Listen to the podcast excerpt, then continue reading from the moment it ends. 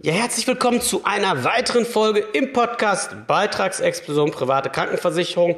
Heute müsst ihr euch vorstellen, hat ein Podcast-Hörer darum gebeten, dass ich diese Folge drehe und einfach mal erkläre, was sich hinter Check24 und vielen Strukturvertrieben dahinter versteckt, warum es eben so wichtig ist, dass man sich nicht allein auf die Empfehlung dort verlässt und wie du es anstellst, dass du wirklich eine vernünftige Krankenversicherungslösung findest und fühl dich auch aufgerufen dazu, wenn es dir mal genauso geht, dass du sagst, Mensch, Dieter, hier passt noch mal ein Thema richtig gut rein. Ich habe die und die Erfahrung gemacht. Schreib mich an, sag mir Bescheid, dann sorgen wir dafür, dass auch du deine eigene Podcast-Folge sinngemäß bekommst. Und jetzt schauen wir mal hinter die Kulissen von Check24, von vielen Strukturvertriebsbuden und werden feststellen, dass in Sachen privater Krankenversicherungswirtschaft dort einiges im Argen liegt. Was das ist, lass dich überraschen.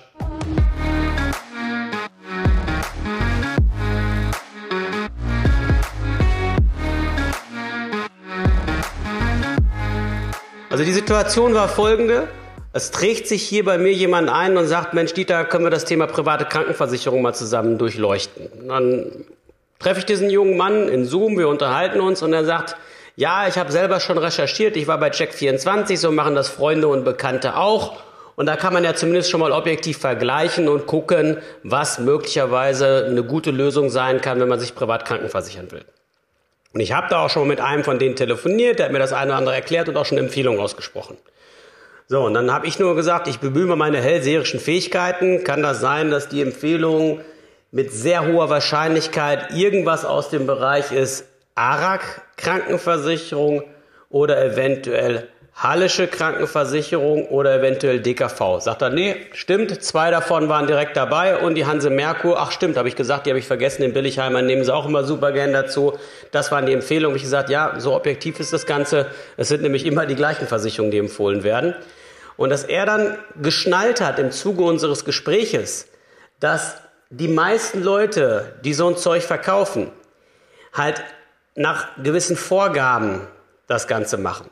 Und ihr müsst euch vorstellen, die ganzen großen Kloppertruppen, also Strukturvertriebe, MLP, AWD, Tekes, äh, mittlerweile heißt der AWD Swiss Life Select, äh, Check24, äh, wen gibt's noch? Horbach Finanz gibt's noch, dann DVAG, die, gut, die sind nochmal eingegrenzt, weil die nur für eine Versicherung arbeiten, aber alle, die einigermaßen Objektivität nach außen strahlen, die haben alle das gleiche Problem.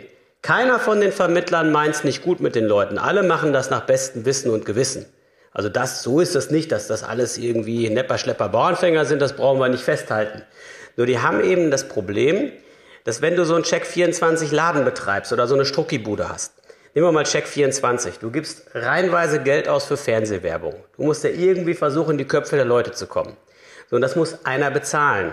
Und das sind in der Regel nicht die, ja, die Mitarbeiter oder das Unternehmen selbst, sondern das zahlt der Kunde. Wie funktioniert sowas in der Praxis? Impulse ist der Vorläufer von Check24. Die haben das in den 90er und 2000ern ganz erfolgreich gemacht und dann die Leute am Telefon beraten zu so Themen beispielsweise wie privater Krankenversicherung.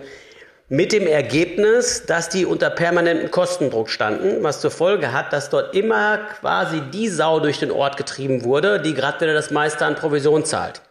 Und zurzeit ist es beispielsweise bei Check24 unter anderem die ARAG, Geht man aber in den Geschäftsbericht der ARAG rein, sieht man, dass sich ihre Abschlusskosten mehr als verdoppelt haben, dass ihr Geschäftsergebnis immer weiter runtergeht.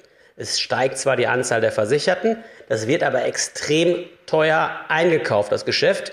Und ihr müsst euch vorstellen, wenn so ein Versicherer dann 15, 16, 17, 18 Mal den Monatsbeitrag Check 24 an Provision überweist, dann fehlt dieses Geld in der Kasse. Dann werden die Tarife noch besonders günstig gerechnet, so man, damit man es leicht verkaufen kann, so dass wenn du dort dich meldest und hast irgendwie einen Vergleich, dass das dann auch eine Versicherung ist, die halt auf dem Treppchen relativ weit oben steht. Du sagst, klingt alles vernünftig, klingt plausibel und unterschreibst. So. Dann fehlt das Geld einmal, weil viel Provision rausgehauen ist. Es fehlt auf der anderen Seite das Geld, weil eben der Beitrag zu, zu günstig kalkuliert ist. Das kann Check 24 egal sein oder das kann auch der ARAG relativ egal sein. Weil, wenn du erstmal 10, 15 Jahre da versichert bist, man sich das zu wenig gezahlte Geld bei dir versucht zurückzuholen über Beitragsrückerstattung, und da kannst du in der Regel nicht gegen wehren, dann hast ja du die A-Karte, weil du kannst dann nicht sagen, ich wechsle mal eben den Laden, weil dann bist du 10, 15 Jahre älter, hast vielleicht ein paar Wehwehchen, hättest bei jedem neuen Versicherer ein höheres Eintrittsalter Und in jeder Krankenversicherung werden sogenannte Altersrückstellungen aufgebaut. Das ist nichts anderes als ein integrierter Sparvertrag. Davon kriegst du auch längst nicht alles mitgegeben. Das heißt, das wissen die, die setzen uns so schachmatt und so funktioniert das Spiel nicht erst seit jetzt, sondern schon seit Jahrzehnten. Und bei den großen Kloppertruppen, bei den großen Strukturvertrieben ist es genau das Gleiche. Wenn die da haben, Vorstände, Aktionäre, Geschäftsführung, dann die ganzen vielen kleinen Hierarchiestufen, angefangen meinetwegen mit einem Divisionalmanager, Regionalmanager, Branchmanager, Teamleiter, Seniorberater, äh, Seniorberater, Senior, Juniorberater, Trainee, der anfängt. Also alle Hierarchiestufen müssen irgendwie Geld verdienen, wenn ein Produkt oben reingeschmissen wird. Dann ist doch klar, dass das im Vergleich beim Markt wenn man den ganzen Markt vergleichen würde, ja recht provisionsträchtige Sachen sein müssen. So, die sind nicht per se immer alle schlecht, aber unterm Strich zahlt das irgendeiner, das sind wir, die dort einzahlen. So. Und dieses System hatte ich halt relativ schnell durchschaut, deswegen auch gar nicht erst diesen Strukturvertriebskram gemacht, sondern immer gesagt, Mensch, das machst du frei von irgendwelchen Dritten, dann kannst du die Sachen so entscheiden, als würdest du das für dich selber machen. Das meiste, was wir heute beraten, ist auf Honorarbasis. Es geht aber noch nicht in allen Sparten, einfach nur deswegen, weil es noch Sparten gibt, wo es keine Honorartarife gibt, wo es dann so ist, dass die, die, Vergüten, die Versicherung immer noch die Vergütung macht. Es lässt sich nicht überall ad absurdum führen, aber es kommt nach und nach. Bei der Krankenversicherung ist es so, wenn du bei den Guten schaust, die dann kein Signal die Iduna Park haben, keine Allianz Arena und auch nicht mit Jürgen Klopp teure Fernsehwerbung machen, dann ist es eben so, dann sind das dummerweise eben halt Gesellschaften, die jetzt nicht horrende Provision zahlen, die zahlen teilweise nur ein Drittel, haben aber sehr stabile Beiträge über Jahrzehnte hinweg und gutes Kleingedrucktes. Und da wäre es eher schlau, genauer hinzuschauen, sodass du auf lange Sicht davon ausgehen darfst, dass du in 20, 30 oder 40 Jahren immer noch sagen wirst, es war eine gute Idee, sich privat versichert zu haben. Und das ist auch ein Stück weit ein systemimmanentes Problem. Ne? Also unsere ganze Krankenversicherungswirtschaft ist einmal so, wie ich sie gerade erklärt habe, dass halt die meisten Vertriebe immer wieder den Versicherer den Vorzug geben, der gerade besonders viel Geld ausschüttet, irgendwelche Bonifikationen zahlt und es ist total lustig. Gehst du dann ein Jahr später dahin zum selben Anbieter, zum Strukturvertrieb oder was weiß ich, zu irgendeiner Plattform, dann ist es eben so, dann wird wieder der nächste Versicherer empfohlen und ist die Frage, ey, wenn letztes Jahr doch die eine und die beste gewesen ist, warum ist jetzt nächstes Jahr schon wieder eine andere? Bei Krankenversicherung ist es ja so, da gibt's ja keine großen Änderungen, da gibt's ja irgendwie eine Beständigkeit, da gibt's ja eine Langfristigkeit und daran merkt man dann schon ganz schnell, dass das irgendwie ein bisschen komisch ist. Und dann hast du noch die Herausforderung, und deswegen möchte ich die Leute, die sowas verkaufen, auch ein bisschen in Schutz nehmen, auch die, die für einen Strukturvertrieb arbeiten. Wenn du jetzt im Strukturvertrieb arbeitest und diese Podcast-Folge hörst, ähm, das ist was, das ist, sind blinde Flecken. Weil ist doch klar, eine Bank, die einen Bausparkassen Mitarbeiter ausbildet, die würden doch einen Teufel tun, dem in der Ausbildung zu erzählen, was für Nachteile so ein Bausparvertrag hat. Und unter uns gesagt, ich mache das seit 23 Jahren, ich kenne kaum einen Fall, wo man sagen kann, dass sich ein Bausparvertrag wirklich für jemanden lohnt. Genauso wenig wie irgendeine Lebensversicherung. Das macht in der Regel nur Sinn für Vater Staat, der dann teilweise dort über Kuhhandel dran beteiligt ist und den Versicherer, aber ganz sicher nicht für uns, die dort einzahlen. Aber das erzählt man den Leuten natürlich, natürlich nicht da draußen. So. Und bei der Versicherungsbranche ist es dann auch so, du sollst ja nicht nur Krankenversicherung verkaufen, sondern Haftpflicht, Hausrat, Wohngebäude, Unfallversicherung, Lebensversicherung, Rechtsschutzversicherung, Kfz-Versicherungen, Investmentfonds, Bausparverträge, betriebliche Altersvorsorge, betriebliche Versicherung und der Dinge mehr. Und nur wenn du in allen Bereichen deine Zahlen bringst, dann wirst du beim Kopf gestreichelt und kriegst deine Bonifikation. Ich weiß das auch von meinen Freunden, die für irgendeine Versicherung arbeiten. So, dann das ist ja schwer genug, in einer Sparte up-to-date zu bleiben, aber irgendwie in 15 verschiedenen seine Zahlen zu bringen und irgendwie fit zu sein, das kann ein normaler Mensch ja kaum. Aber warum macht die Versicherungswirtschaft das so?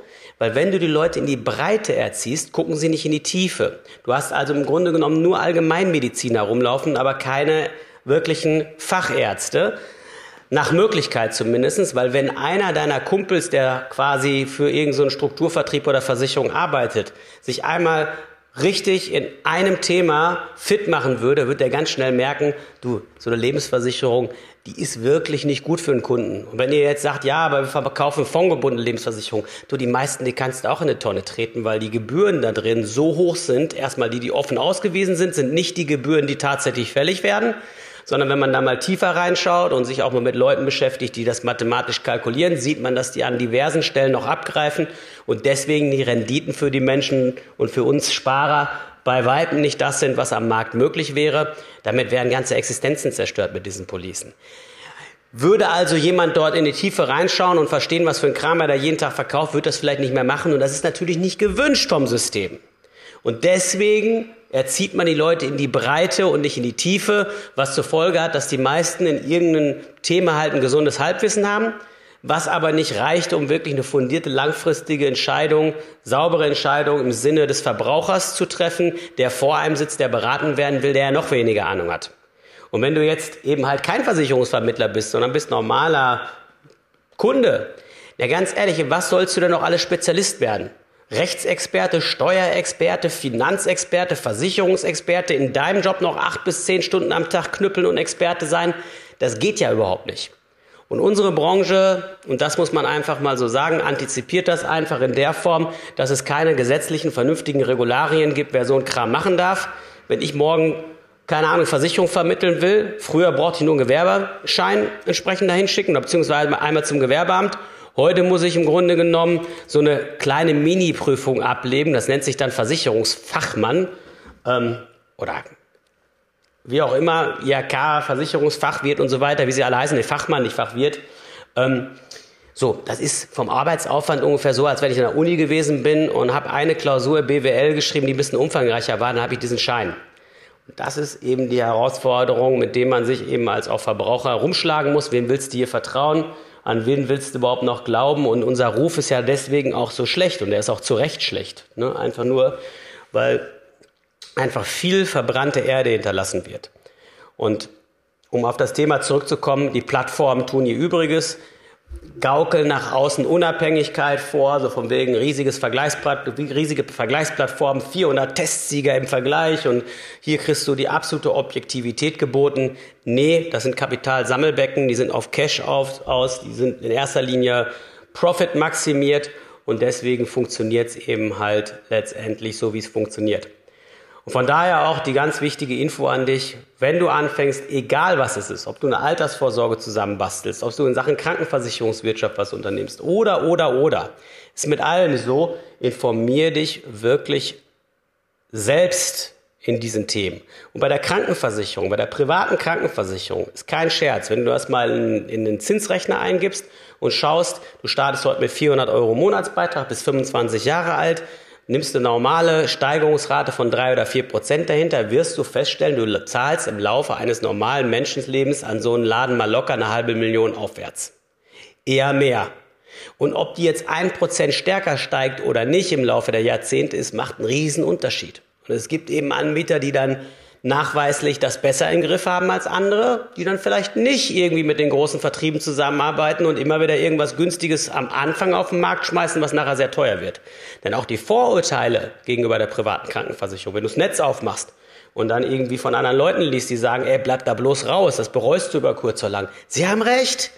Es ist Fakt, dass viele Krankenversicherer, viele private Krankenversicherer und auch viele, die es verkaufen, hingehen und sagen, du pass auf, in der gesetzlichen zahlst du 900 Euro, in der privaten zahlst du 500 Euro, willst du nicht die 400 Euro sparen, hast du noch bessere Leistung. Das ist doch Kokolores. Es ist kurzfristig betrachtet richtig, aber irgendwann dreht sich das Verhältnis. Wenn dann der Versicherer noch nicht mal besonders beitragsstabil ist und du die Ersparnisse nicht zurücklegst, konsequent, dann wird das im Alter eine ganz katastrophale Veranstaltung. Und deswegen extra nochmal die Folge hier für unseren Podcast-Hörer, der darum gebeten hat, Dieter, schenkt den Leuten nochmal bitte rein Wein ein. Es kann ja nicht sein, dass man irgendwie sich quasi von dieser Werbemaschinerie so ein bisschen einnullen lässt und dann zu spät merkt, wenn man vielleicht schon abgeschlossen hat, was da eigentlich tatsächlich hinter den Reihen passiert. Und das ist genau das, was wir gerade besprochen haben. Und das war auch schon wieder die nächste Folge im Podcast Beitragsexplosion private Krankenversicherung. Wenn du sagst, cool, Dieter, Lass uns genauso weitermachen und offene Worte wechseln, kein Blatt vor den Mund nehmen und dafür sorgen, dass die Leute draußen einfach schlauer werden. Dann teil das unbedingt mit deinen Freunden, abonnier den Podcast und wenn du die Möglichkeit hast, wenn du beispielsweise auf Apple hörst, dann bewerte die Kiste auch ruhig, weil das ist das, was uns nach vorne bringt und bekannter macht und dafür sorgt, dass mehr Menschen eine vernünftige Lösung finden, mit der Sie auch langfristig zufrieden sind. Und das ist einfach das erklärte Ziel dieses Podcastes. In diesem Sinne, gute Woche, bis ganz bald, dein Dieter.